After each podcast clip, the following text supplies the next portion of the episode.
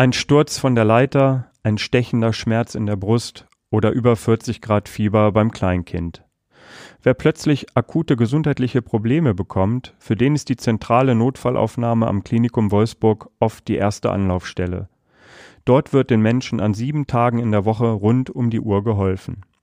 Und damit herzlich willkommen zu einer neuen Folge unseres Podcasts Auf Herz und Nieren – dem Podcast der Wolfsburger Nachrichten in Kooperation mit dem Klinikum Wolfsburg. Mein Name ist Markus Kutscher. Ich bin Redakteur in der Lokalredaktion der Wolfsburger Nachrichten. Mir gegenüber sitzt Frau Dr. Bernadette Erdmann. Sie ist die Chefärztin der zentralen Notfallaufnahme am Klinikum Wolfsburg und wird uns heute über ihren Alltag und den ihrer Kolleginnen und Kollegen erzählen. Herzlich willkommen, Frau Dr. Erdmann. Schön, dass Sie da sind. Herzlichen Dank für die Einladung, Herr Kutscher.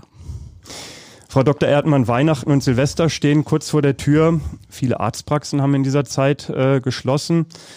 Erwarten Sie rund um die Feiertage ein erhöhtes Patientenaufkommen in der Notfallaufnahme? Üblicherweise erwarten wir das immer an den Feiertagen, egal ob das Weihnachten, Silvester oder Ostern oder auch Pfingsten ist. Wenn solche Brückentage sind, dann ist das Patientenaufkommen in der Regel in der Notaufnahme deutlich erhöht im Vergleich zu sonstigen Zeiten, wo auch ähm, vielleicht Ferien sind oder normaler Betrieb ist. In diesem Jahr wird es etwas anders sein. Vielleicht werden wir noch mehr Patienten in der Notaufnahme betreuen müssen. Es kann aber auch sein, dass der Trend, den wir im Augenblick beobachten seit zwei Wochen, nämlich äh, fallende Patientenzahlen, die sicherlich auch mit der Corona-Pandemie zu tun haben, sich auch über die Feiertage hält und die Menschen doch versuchen, zu Hause zu bleiben und dann eben bestimmte Dinge nicht auftreten. Hm. Das heißt erstmal grundsätzlich, Sie sind auch ähm, stärker besetzt personell über die Feiertage immer? Wir haben eine Anpassung unserer Dienstmodelle, dass wir an den Feiertagen in der Regel genau das gleiche Personal vorhalten wie sonst üblicherweise auch, mhm. können aber aus den Vorjahren, aus den Berechnungen der Fallzahlen, die wir da haben, ähm, entsprechend Dienstmodelle auch hinterlegen und haben dann immer noch zusätzlich einen Rufdienst im Hintergrund, im ärztlichen Bereich und auch im pflegerischen Bereich, dass wir zusätzlich Personal, wenn es Situationen gibt, die das erforderlich machen, hinzurufen können. Mhm. Mit welchen Symptomen kommen denn die Leute zu Ihnen an den an oder zwischen den Feiertagen? Wir haben jetzt Silvester, die ersten versuchen vielleicht sich schon mal mit den mhm. äh, Böllern und Raketen andere äh, genießen vielleicht auch ein bisschen zu viel Alkohol. Sind das womöglich Sachen oder sind, spielen da ganz andere Dinge auch eine Rolle? Na, in der Erfahrung und aus den Daten, die wir erheben in den letzten Jahren, sehen wir, dass insbesondere Patienten mit Bauchschmerzen sich vermehrt in den äh, Tagen zwischen den Jahren vorstellen oder auch an den Feiertagen. Das gibt verschiedene Ursachen dafür. Natürlich wird gern und viel gegessen. Ähm, das ist ja ein Lieblingshobby vieler Deutscher, äh, insbesondere an solchen Festlichkeiten. Ähm, das ist das eine, dass wir den Bauchschmerz besonders sehen und dann eben auch ähm, Patienten haben, die dort einer besonderen Betreuung bedürfen. Wir sehen natürlich auch Patienten mit einem vermehrten Alkoholkonsum an den Feiertagen. Das war in den letzten Jahren immer besonders auffällig in den Zeiten, wo auch in der Öffentlichkeit Alkohol ausgeschenkt wurde, also zum Beispiel auf den Weihnachtsmärkten. Da gab es regelhaft vermehrt Patienten, die mit einer Alkoholvergiftung eingewiesen werden mussten. Und wir sehen in den Silvestertagen auch Patienten, die mit Verletzungen durch das Silvesterfeuerwerk zu uns kommen. Mhm. Gut, Weihnachtsmärkte haben wir nicht, Silvesterfeiern wird es nicht geben. Das heißt, vielleicht wird es dann doch ein bisschen ruhiger in diesem Jahr. Vielleicht wird es ein bisschen entspannter, ja. Mm. Wir haben die große Hoffnung, dass dem so ist, ja. Mm, okay. Wenn wir grundsätzlich auf die Notfallaufnahme gucken, mit welchen Symptomen sollte ich denn überhaupt zu Ihnen kommen in die äh, Notfallaufnahme? Ähm, da reicht ja jetzt sicherlich kein Husten, Schnupfen oder ein bisschen Kopfschmerzen. Kann man das so allgemein formulieren, wann man bei Ihnen denn überhaupt richtig ist? Na, es gibt sicherlich ein paar Symptome oder ein paar Leitsymptome, wo wir immer sagen, da ist die 112, also der Notarzt oder der Rettungsdienst erforderlich, der dann die Patienten auch tatsächlich in die Klinik, also in die Notaufnahme zu uns bringt. Und das ist zum einen zum Beispiel der plötzlich einsetzende Brustschmerz oder manchmal auch sehr unspezifische Symptome, die an eine Herzerkrankung oder an einen akuten Herzinfarkt denken lassen. Das kann ein Druckgefühl sein hinter dem Brustbein, das kann ein Stechen, ein Ziehen Ziehen sein, was unter anderem in den Arm, in den linken oder in die Schulter ausstrahlt. Das wären Symptome, wenn diese plötzlich einsetzen und auch zu vielleicht einem Kreislaufversagen führen, dann sollte man schon den Notarzt rufen oder eben den Rettungsdienst alarmieren und 112 wählen, um dann Hilfe vor Ort bereits zu bekommen. Mhm. Das zweite ist, wo wir immer sagen, wo es sehr um Zeit auch geht, sind Symptome eines Schlaganfalls. Das ist zum Beispiel das, was wir alle kennen, wenn wir eine Schwäche in, der, in dem Arm oder in dem Bein erleben, dass ich das auf einmal plötzlich gar nicht mehr bewegen kann. Oder ich habe eine Sprachstörung. Das heißt, ich kann die Worte gar nicht mehr finden, die ich vielleicht vor einer Minute oder zwei Minuten noch wusste. Und wenn ich mir einen Stift angucke und sagen wollte, das ist ein Stift, dann geht das nicht mehr. Mhm. Das sind so Symptome, wo wir sagen, das ist schon sehr richtungsweisend, dass wir genau drauf schauen müssen, ob das jetzt hier eine Durchblutungsstörung im Bereich des Gehirns ist und eben ein Schlaganfall sein kann, wo es wirklich um Zeit geht. Und dort muss es schnell gehen. Und an den Situationen sagen wir, unbedingt Rettungsdienst anrufen, 112 und dann kommt der Transport in die Klinik. In und die nicht noch selber äh, und nicht Auto noch selber setzen. jetzt ins Auto setzen mhm. eben. Also das sind so beides sehr ähm, auffällige Leitsymptome. Oder wenn ich einen sehr sehr schnellen Puls bemerke, ne, einen sehr schnellen Herzschlag merke, das kann ich manchmal auch selber ertasten und erfühlen. Oder ich habe einen sehr hohen Blutdruck verbunden mit ganz plötzlich einsetzenden Kopfschmerzen. Oder ich habe ganz schlimm auftretende plötzlich einsetzende Bauchschmerzen. Das sind alles so Symptome, die so unerwartet kommen, sage ich jetzt mhm. mal. Ne? Also wenn ich auch an den Patienten denke, den wir auch oft in der Notaufnahme sehen, der sagt, ich habe seit einem halben Jahr Rückenschmerzen und alles, was mein Hausarzt mir empfohlen hat, hilft nicht. Mhm. Das ist jetzt nicht unbedingt der Patient, den wir in der Notaufnahme sehen wollen. Mhm. Wenn aber dieser Patient plötzlich seine Beine nicht mehr spürt. Ne? Der hat seit einem halben Jahr Rückenschmerzen und auf einmal steht er auf und sagt, das geht alles nicht. Oder ich habe so ein Taubheitsgefühl zum Beispiel an den Oberschenkeln oder er muss unvermittelt Urin ähm, lassen, ohne dass er das jetzt noch kontrollieren kann. Dann ja. ist das wieder ein Fall, wo man ganz klar sagen muss, ganz schnell, ganz dringend 112 und dann ins Krankenhaus. Mhm. Nun gibt es ja die ganz klaren Symptome, die Sie gerade auch geschildert haben, wo man sagt, okay, 112. Dann gibt es aber auch vielleicht ja so, so Sachen, wo man sagt, hm, ist das jetzt was, wo ich mit in die Notfallaufnahme gehe oder bin ich vielleicht doch beim Hausarzt oder beim ärztlichen Bereitschaftsdienst besser aufgehoben? Ähm, kann man diese Patienten irgendwie lenken oder kann man die beeinflussen, äh, dass, dass man sagt, ähm, ihr kommt bitte zu uns und ihr geht aber bitte erstmal dahin? Ich stelle mir das sehr schwierig vor. Das ist tatsächlich ein sehr schwieriges Unterfangen, zumal die Patienten natürlich auch ähm, immer wieder den Wunsch haben, schnelle Hilfe zu bekommen und auch sehr schnell sich wünschen und auch, das ist auch völlig logisch und klar, eine Diagnose zu bekommen oder eben zu wissen, ich bin eben nicht akut krank. Ne? Mhm. Und wir haben uns an mehreren großen Studien beteiligt. Wir sind Forschungsklinik und arbeiten in Kooperation mit großen universitären Kliniken und äh, haben Patientenbefragungen durchgeführt, eben von Patienten, die sich in der Notaufnahme vorgestellt haben und haben dort äh, unter anderem gefragt, warum warum kommen Sie in die Notaufnahme, was haben Sie für Beschwerden und würden Sie, wenn man jetzt Ihnen sagt, das kann auch woanders behandelt werden, vielleicht auch woanders hingehen und so weiter und so fort. Und da kam schon in diesen ganzen Befragungen heraus, dass viele Patienten durchaus den Weg in die Notaufnahme wählen, weil sie erstens 24-7 geöffnet haben. Mhm. Zweitens, ähm, dort die fachliche Kompetenz verorten. Das heißt, sie wissen, die Patienten draußen oder die Bevölkerung weiß, dass in den Notaufnahmen entsprechend Diagnostik wie Labor, Röntgen, im schlimmsten Fall auch, wenn es notwendig ist, eine Computertomographie gemacht werden kann. Und ähm, sie haben auch eine entsprechende Erwartungshaltung. Das muss man auch sagen. Mhm. Ne? Also der Mensch möchte natürlich gerne wissen, ist das jetzt was Schlimmes oder nicht. Das kann man alles nachvollziehen, aber natürlich gibt es in vielen Situationen auch dieses sogenannte Verstopfen unserer Notaufnahme. Mhm. Und ähm, das ist dann das, wenn man im Fernsehen liest, äh, im Fernsehen sieht, die Notaufnahmen sind überfüllt, in der Zeitung liest. Mhm die Notaufnahmen sind überfüllt, ich musste da fünf Stunden, sechs Stunden warten. Ne? Und von daher sind wir jetzt dabei, zum einen unsere ähm, Ersteinschätzungssysteme anzuwenden. Das heißt, wir schauen, wie dringlich ist die Behandlung aufgrund dessen, was der Patient schildert. Und das Zweite ist, dass wir auch wiederum an einer großen Studie teilnehmen, wo man mit künstlicher Intelligenz versucht, diese ganzen Leitsymptome und die Beschwerden, die der Patient schildert, einzuordnen, zu sortieren und diese ganzen Daten, die da gesammelt werden, im Hintergrund dann eine Empfehlung geben und sagen, hm, bei 99,9 Prozent, die diese Beschwerden und diese Symptome geschildert haben, die sie jetzt haben und vielleicht noch einen Blutdruckwert dazu oder einen Pulswert dazu, war es nicht notwendig, in die Notaufnahme zu gehen. Das kann morgen Ihr Hausarzt machen.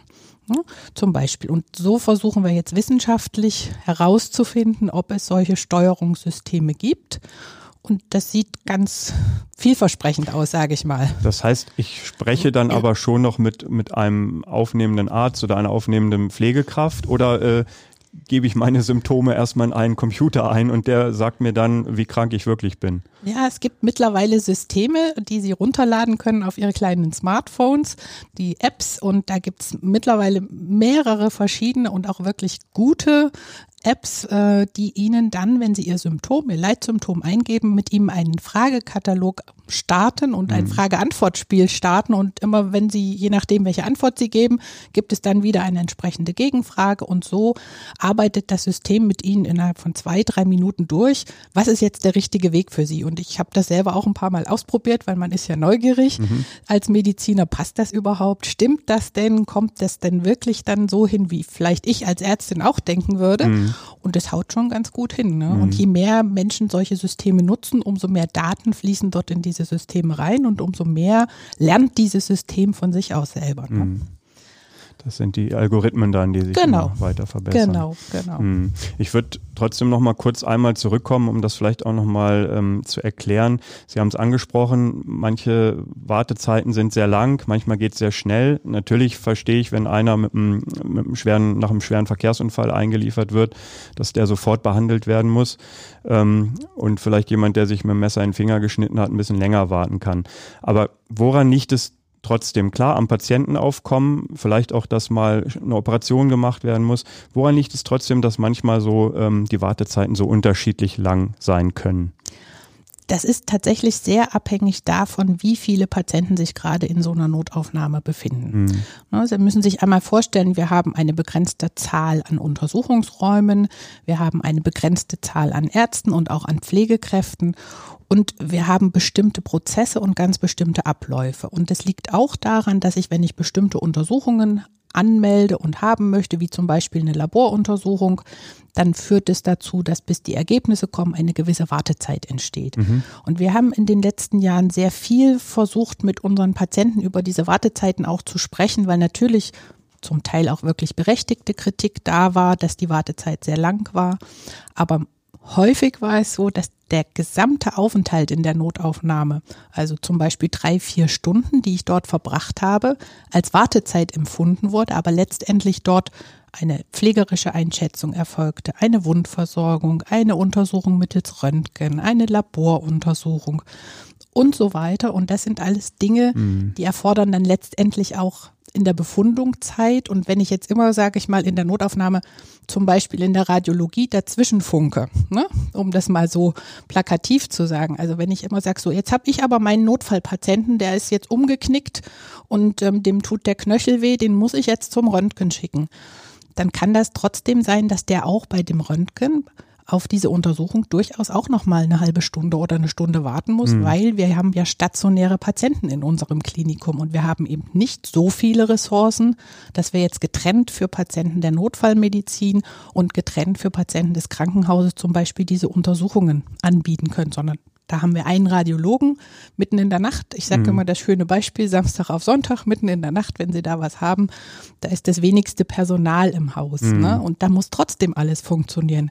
Und für den Patienten, der jetzt mit dringlichen Beschwerden kommt, wie zum Beispiel dem Schlaganfallverdacht oder dem Herzinfarktverdacht oder der schwere verunfallte Patient, für die geht's ganz schnell. Die mhm. haben keine Wartezeit. Ja. Ja.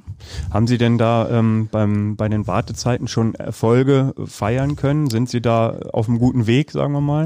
Das haben wir tatsächlich. Also wir haben in den letzten Jahren, wir monitoren unsere ganzen Zeiten, die wir in der Notaufnahme haben. Also zum Beispiel Eintreffen des Patienten, wann ist der erste Kontakt mit der Pflege, wann ist der erste Kontakt mit dem Arzt?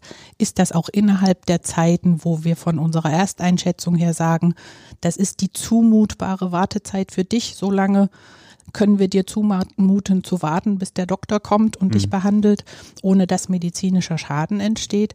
Und da sehen wir durchaus Erfolge. Also wir haben stetig an unseren Prozessen gearbeitet. Wir haben einmal gesehen, dass der Prozess des Umstellens auf eine digitale Dokumentation erheblich zur Verbesserung beigetragen hat, ne? wenn wir nicht mehr alles mit Hand schreiben müssen, sondern für alle sichtbar im digitalen System arbeiten, dann geht das da schon mal schneller. Wir haben Personal zugeführt, auch das muss man sagen. Ne? Wir mhm. haben sowohl pflegerisch, auch ärztlich Personal zugeführt. Wir passen das an das Personal mehrfach ähm, im Jahr unter Umständen, wenn sich die Zeiten ändern, wenn das Patientenaufkommen sich ändert.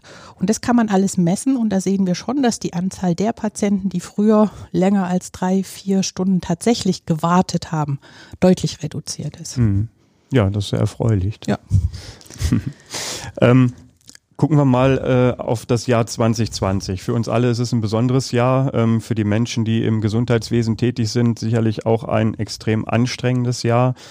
Sie haben im Frühjahr schon in den Talkshows von Markus Lanz und Anne Will auch auf mögliche Probleme hingewiesen oder auf Probleme, die damals herrschten.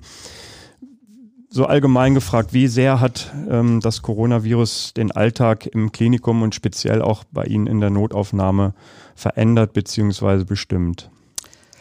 Tja, 2020 ist tatsächlich ein ganz besonderes Jahr und eigentlich sagen wir alle, wir würden das Jahr gerne streichen, ja, weil die Corona-Pandemie hat uns schon sehr beeinflusst innerhalb der Krankenhauslandschaft und auch in den Notaufnahmen hat es ähm, sehr viel Veränderung gegeben aufgrund dessen, dass wir so sehr wenig über diese Erkrankung zu Beginn der Pandemie wussten. Wir wussten weder, wie infektiös ist das. Wir wussten weder die Übertragungswege ganz genau. Geht es nur über die Luft? Geht es auch über Berührung? Geht es über Oberflächen? Das hat dazu geführt, dass wir innerhalb von ganz kurzer Zeit unsere Hygieneregime komplett umstellen mussten. Und das nicht nur für das Krankenhaus, dass wir gesagt haben, wir müssen erstmal alle in Schutzkleidung arbeiten, weil wir gar nicht wissen, ob unser Gegenüber infiziert ist, weil wir auch nicht wissen, ob wir vielleicht infiziert sind, mhm. aber gar keine Symptome haben. Wir wollen ja den Patienten nicht anstecken. Also das war schon ein, ein sehr großer Schritt und auch dann innerhalb des Klinikums die Bereiche zu trennen, wo wir sagen, wenn wir Patienten haben, wo wir wissen, er ist Covid-positiv, dann landet er nur auf dieser Station. Wenn wir Patienten haben, wo wir es nicht wissen, am Anfang waren die Testmöglichkeiten reduziert. Das heißt, es hat auch relativ lange gedauert, bis wir die Testergebnisse bekommen haben von den Patienten. Also unbekannter Status, ne? war also auch eine Extrastation und dann haben wir die Stationen, wo wir wissen, okay, das Testergebnis ist negativ, der Patient muss trotzdem stationär bleiben, weil er vielleicht eine Blinddarmentzündung hat oder sich das Bein gebrochen hat oder mhm. so etwas. Und für die Notaufnahme war es eine Herausforderung, diesen Filter im Vorfeld zu treffen. Sie müssen sich vorstellen, in die Notaufnahme geht man nicht freiwillig, da geht man hin, wenn man ein akutes Anliegen hat. Und ähm, das haben die meisten Menschen. Und dann ist es für uns die Herausforderung gewesen, herauszufiltern, kann das sein, dass der, der jetzt kommt mit dem umgeknickten Fuß oder mit dem gebrochenen Bein, dass der Covid-positiv ist? Mhm. Oder kann das sein, der gar nichts mehr sagt und der vielleicht bewusstlos in die Notaufnahme gebracht wird und vielleicht schon künstlich beatmet wird, dass der Covid-positiv ist. Und dafür mussten wir Konzepte entwickeln. Das haben Sie getan, indem Sie am Anfang ähm, ein Zelt aufgestellt mhm. haben und sozusagen eine doppelte Notaufnahme dann eingeführt haben. Später wurde das Zelt durch einen Container ersetzt. Genau. Und ähm, genau das diente diesem Zweck, dass man also einmal die normalen, in Anführungszeichen, Notfallpatienten aufnimmt und die, die vielleicht Symptome haben. Können Sie nochmal den, den Hintergrund dieser Maßnahme äh, erläutern, bitte? Genau. Also das Ziel war tatsächlich, diese Patientengruppen zu trennen. Und Sie haben am Anfang nur die Möglichkeit, indem Sie eine Befragung durchführen. Das heißt, wir mussten unser Personal entsprechend schulen nach den gültigen, damals gültigen und im Zeitraum der Wochen und Monate sich permanent verändernden Symptomen zu fragen. Am Anfang haben wir gefragt, haben Sie Fieber? Haben Sie Husten? Das hielt ein paar Wochen an und dann kam plötzlich ein Symptom dazu, da guckten wir uns alle an und sagten, mhm.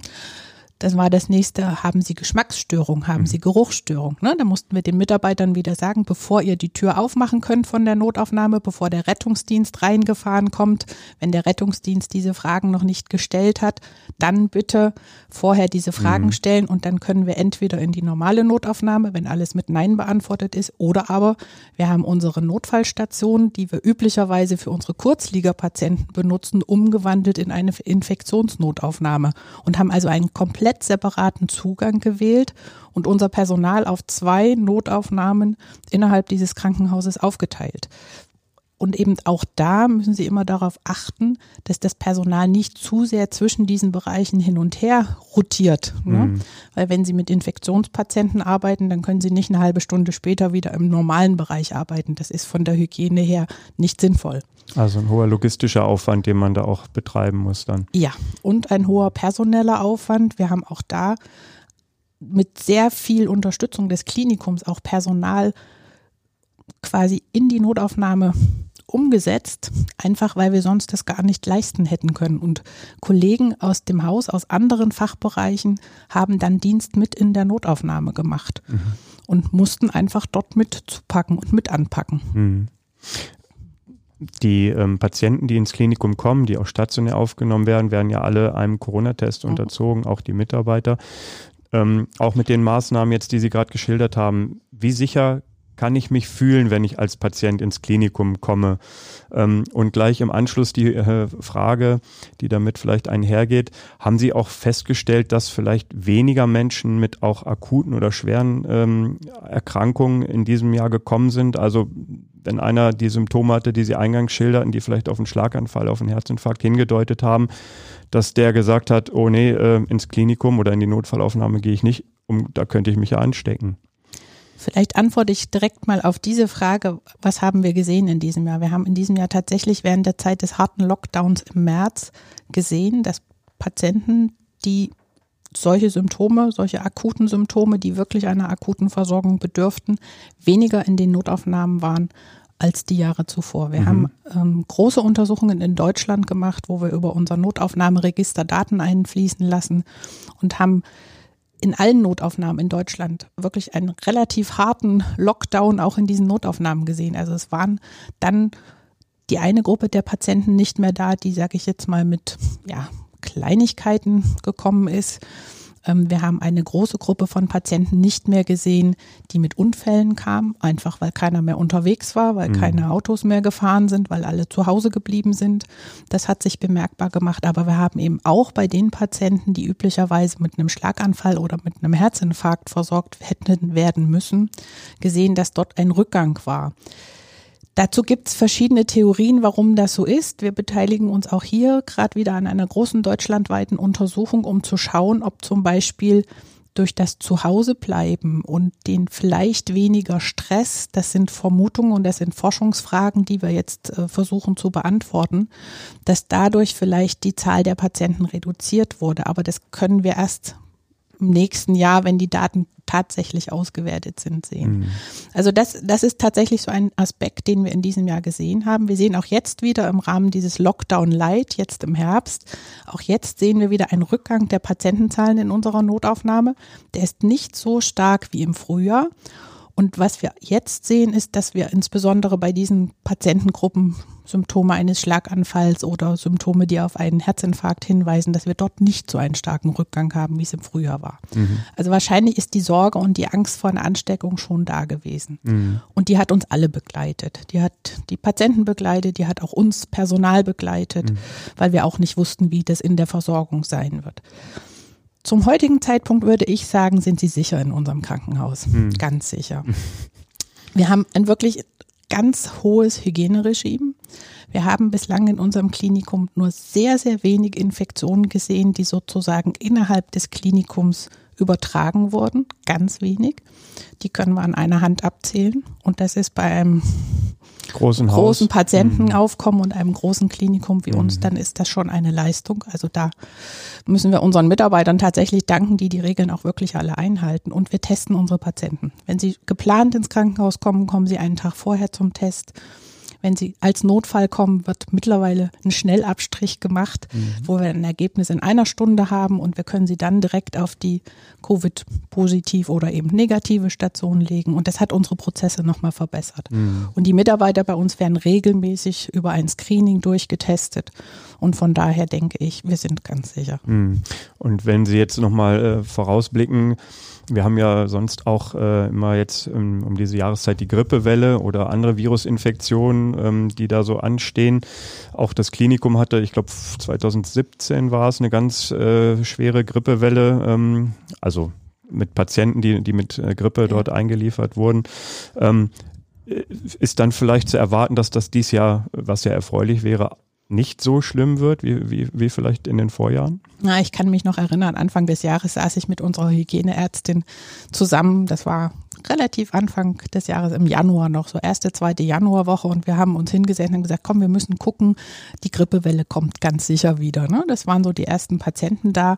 Und dann kam Corona und wir haben keine Grippewelle gesehen. Wir haben also ganz wenig Patienten schon im Frühjahr gesehen, die an der Grippe erkrankt sind. Und wir sehen jetzt im Augenblick auch keine Patienten, die an Grippe erkrankt sind. Also diese Hygienemaßnahmen, die in der Bevölkerung um sich greifen, wie das Tragen der Masken, die Hände, das Händewaschen, die Händedesinfektion, das Abstandhalten, das scheint auch tatsächlich diese Infektionskrankheiten in den Griff zu bekommen. Und wir sehen das an Daten vom Robert Koch Institut. Die Grippewelle ist bislang noch ausgeblieben. Also nicht nur in Wolfsburg, so sondern bundesweit ein ja. Phänomen, was festgestellt wird.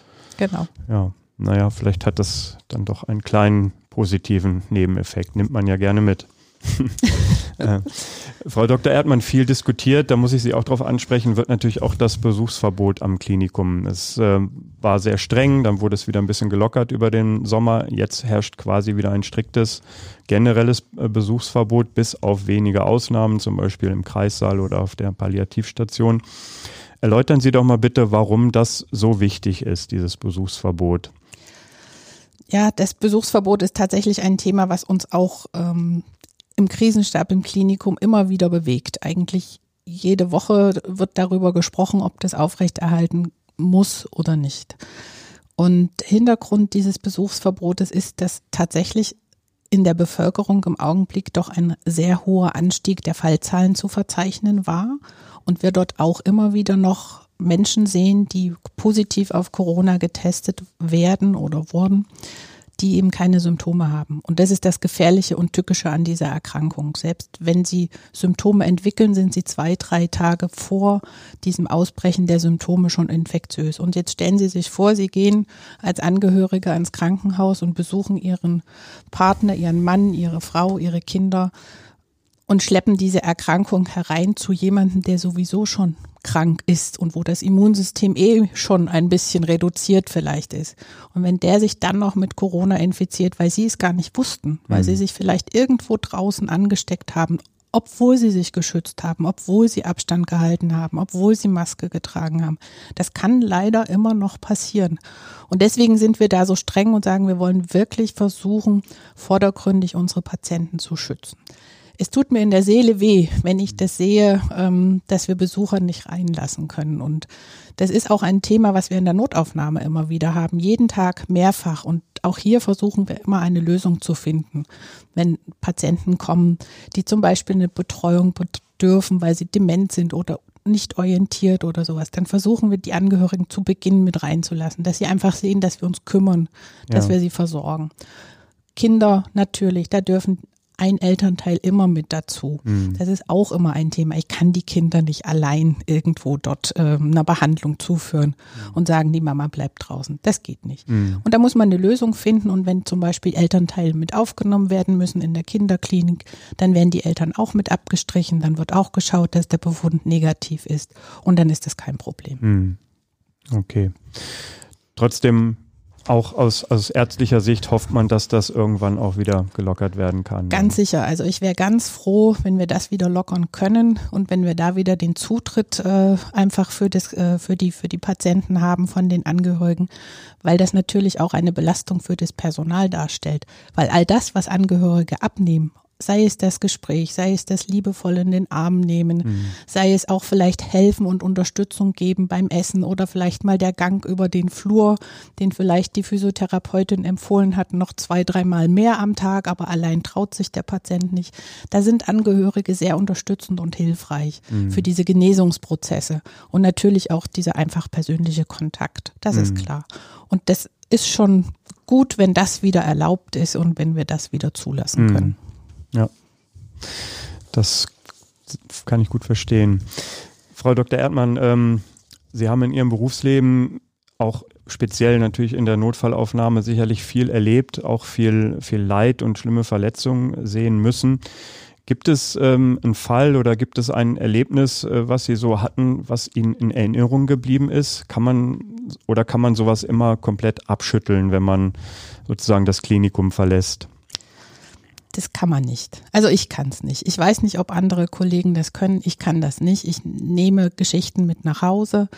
Ähm, ich muss die Geschichten für mich dann irgendwo anders verarbeiten. Und es gibt, ich mache das jetzt seit über ja, 20 Jahren in der Notfallmedizin. Es gibt viele Geschichten, die ich mit nach Hause genommen habe und viele Erlebnisse, die mich ähm, ja emotional auch sehr ergriffen gemacht haben. Und mhm. ich kann mich an einen Fall erinnern, ähm, der mir sehr in, in der Seele sozusagen brennt. Und wenn ich darüber nachdenke und darüber rede, dann werden Sie merken, dass das ähm, mich immer wieder auch bedrückt, weil das sind ähm, Kinder, wenn Kinder sterben. Das ist furchtbar. Mhm. Ne?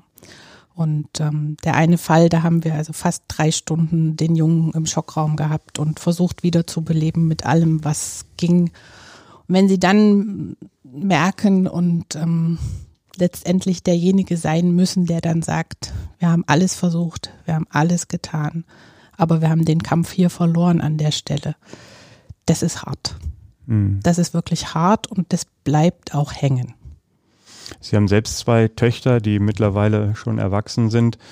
Ähm, wie haben Sie dann, Sie sagen, Sie nehmen das schon mit nach Hause, wie, wie verarbeiten Sie das dann? Sprechen Sie mit Ihrem Mann darüber, mit Freunden, mit, mit, mit Kollegen oder macht man das dann doch unter sich aus? Wie, wie, wie geht man damit um?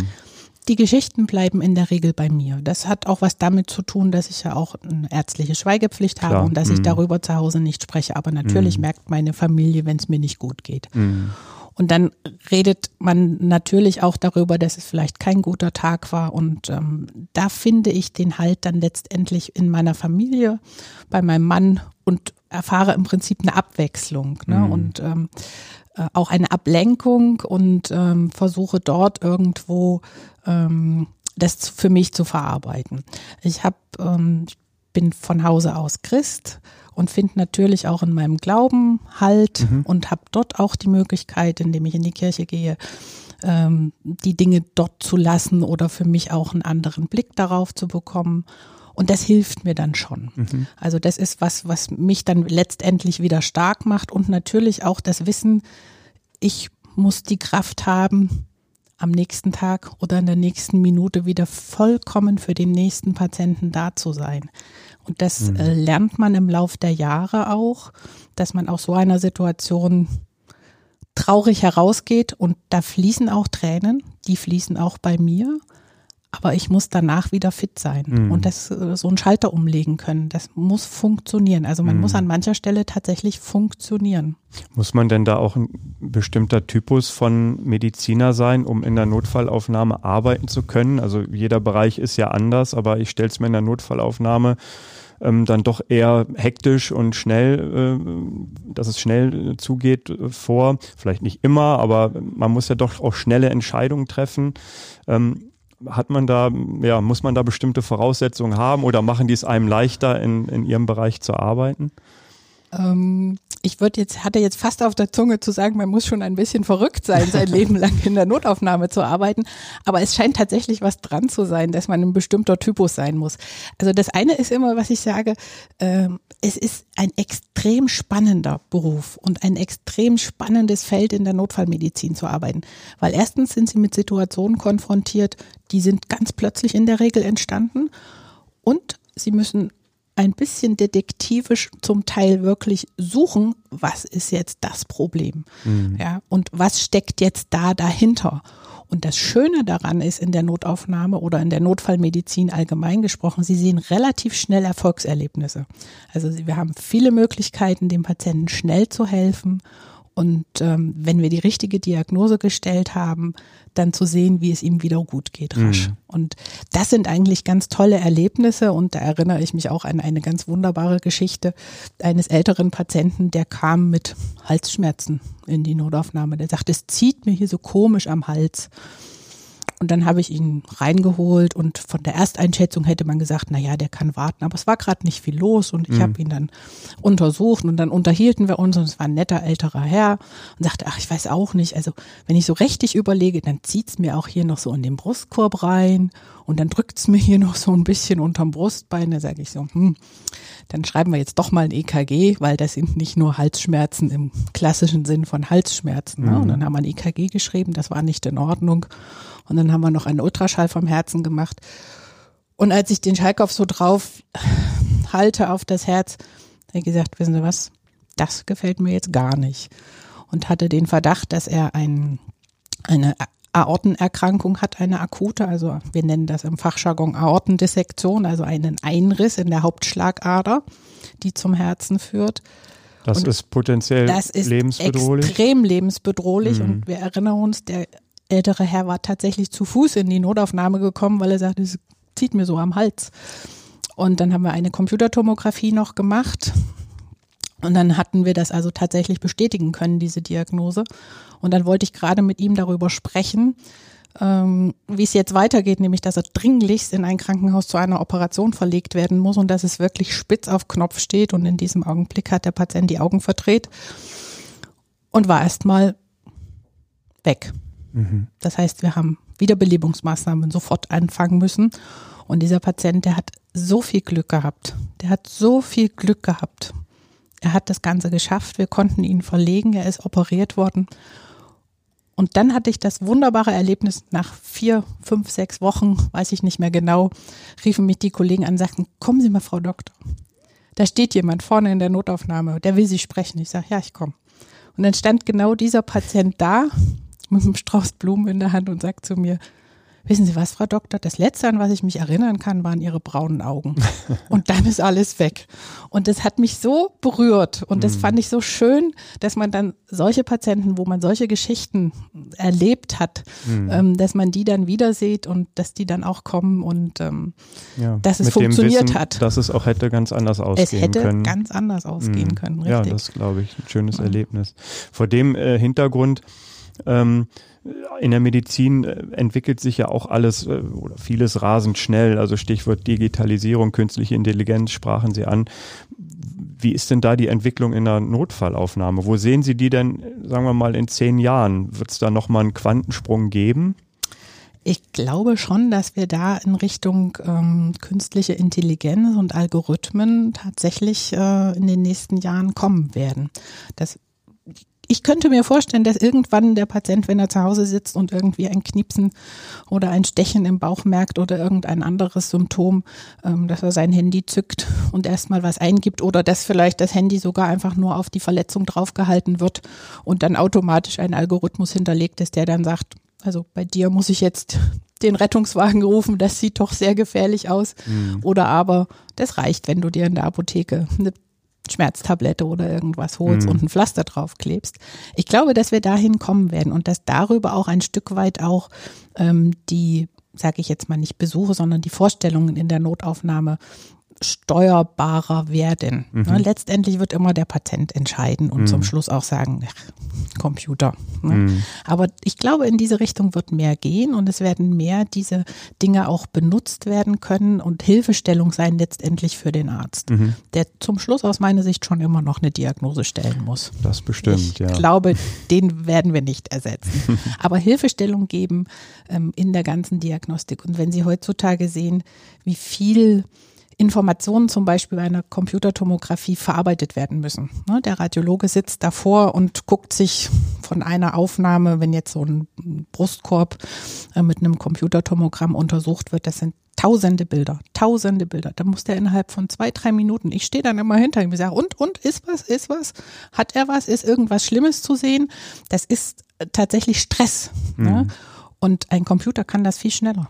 Ja? Und ist und, nicht gestresst. Und ist nicht gestresst. Mhm. Ne? Und die Fehlerquote ist möglicherweise dann auch mhm. irgendwo geringer und der Arzt wird zum Schluss aber noch bestätigen, stimmt diese Diagnose, die der Computer möglicherweise mhm. gestellt hat. In diese Richtung wird es irgendwie gehen. Mhm. Und da werden wir unterstützende Systeme bekommen. Mhm. Wenn wir zum Abschluss oder zum Ende unseres Gesprächs schon beim Blick in die Glaskugel sind, äh, noch eine Frage.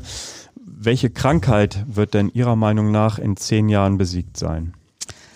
Tja, das ist eine ganz schwierige Frage. Da ähm, weiß ich eigentlich gar nicht so richtig eine Antwort drauf. Mhm. Was ich aber glaube ist zum Beispiel, wir sind ja nun in Wolfsburg und wir sind in einer Stadt der Automobile. Und was ich sehe, ist, dass die Verletzungsschwere, die wir auch aus früheren Jahren kennen, bei zum Beispiel Autounfällen, deutlich anders ist, mhm. deutlich geringer ist.